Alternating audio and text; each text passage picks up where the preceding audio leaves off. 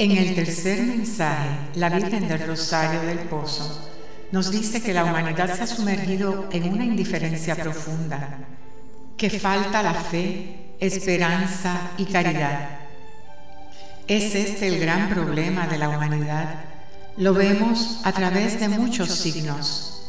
Lo vemos todos los días, en la familia, en las noticias, en lo que va sucediendo a nuestro alrededor los males sociales, la indiferencia, el trastoque de los valores. Lo que era mal ahora es bien, lo que era bien ahora es mal.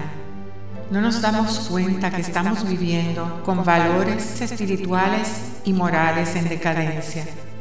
Son signos que reflejan a nuestra sociedad, que nos dan indicios de hacia dónde camina la humanidad y nos dice que está sumergida en una gran indiferencia a Dios. ¿Cuántos verdaderamente están convencidos de la existencia de Dios? Si estuviésemos verdaderamente convencidos, no dejaríamos un solo segundo de nuestra vida de adorarle, alabarle, amarle y servirle. Una convicción total sobre la existencia de Dios es la que tenían los primeros cristianos, los apóstoles. Estaban tan convencidos de la existencia de Dios que estaban hasta dispuestos a morir en las arenas, porque creían firmemente en la promesa que Jesús les había hecho de una vida después de la muerte. ¿Cuántos de nosotros verdaderamente tenemos esa fe? ¿Cuántos conscientemente hemos internalizado que cuando termine esta vida comenzará la verdadera vida, la vida real, auténtica y única? Esta es la gran verdad y promesa de Cristo nuestro Señor. Escuchemos las palabras del Señor Juan Ángel Collado, principal vidente y testigo de la aparición de la Virgen y a quien ella delegó sus siete mensajes. Si ustedes me preguntan cuál es el mayor regalo que la Virgen María me ha hecho en mi vida, les respondería que es la convicción total de que existe una vida después de esta la fe inmensa en una vida prometida. A través de su manifestación, la Virgen me aseguró, sin dejar lugar a equivocarme, de que existe una vida después de esta, una vida superior a esta, una vida que es eterna. Esa es la fe que hace falta al hombre de hoy. Cuando tenemos esa fe, no nos queda tiempo para respirar, no nos queda tiempo para descansar, si tenemos que caminar pueblo, cielo, tierra y campo, con tal de anunciar esta gran verdad, lo hacemos con alegría. Muchas veces parecemos insistentes, pero es que la convicción de una vida eterna, la convicción de la vida junto a Dios para siempre, nos mueve continuamente, porque es una gran verdad. La vida después de la muerte no es abstracta, es ir a la perfección a la búsqueda del Creador perfecto y omnipotente. En la vida después de la muerte, todos los sentidos se culminarán a la perfección ante la presencia de Dios. Es la culminación de la perfección de los sentidos y de la conciencia. Estaremos más conscientes. Muchos se creen que porque se mueren vivirán inconscientes y no saben que existen dos caminos. El de la vida eterna ante la presencia de Dios y el de la vida en las tinieblas, en la oscuridad, ante la presencia del mismo Satanás. Ante la presencia de Dios, nuestra conciencia será mucho más profunda.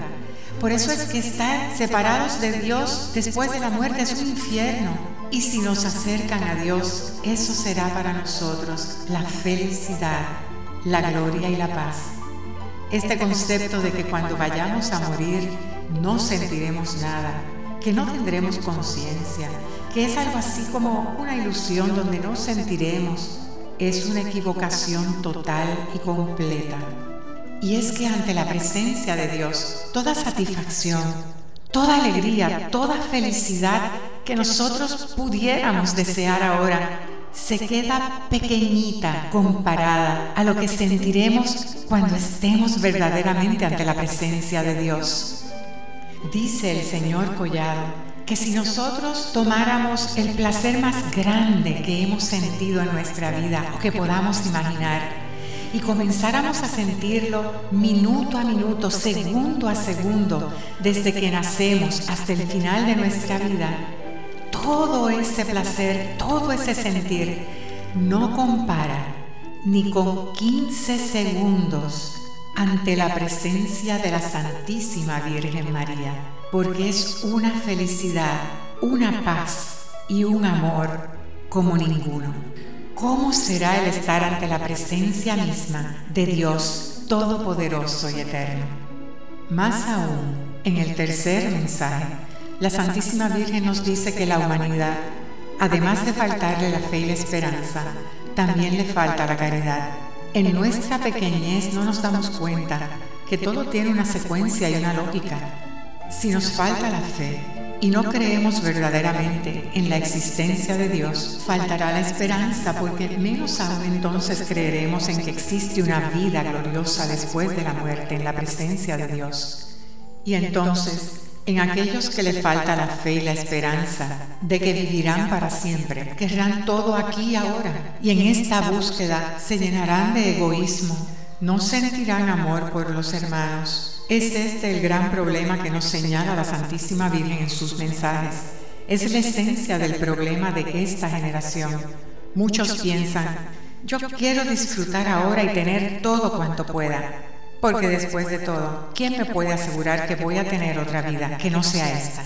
Y en esta lucha por gozar, sentir y tener todo, surge entonces el egoísmo, que lleva a la violencia, a la división, a la criminalidad, al vicio, a la brutalidad, a la guerra, a la muerte.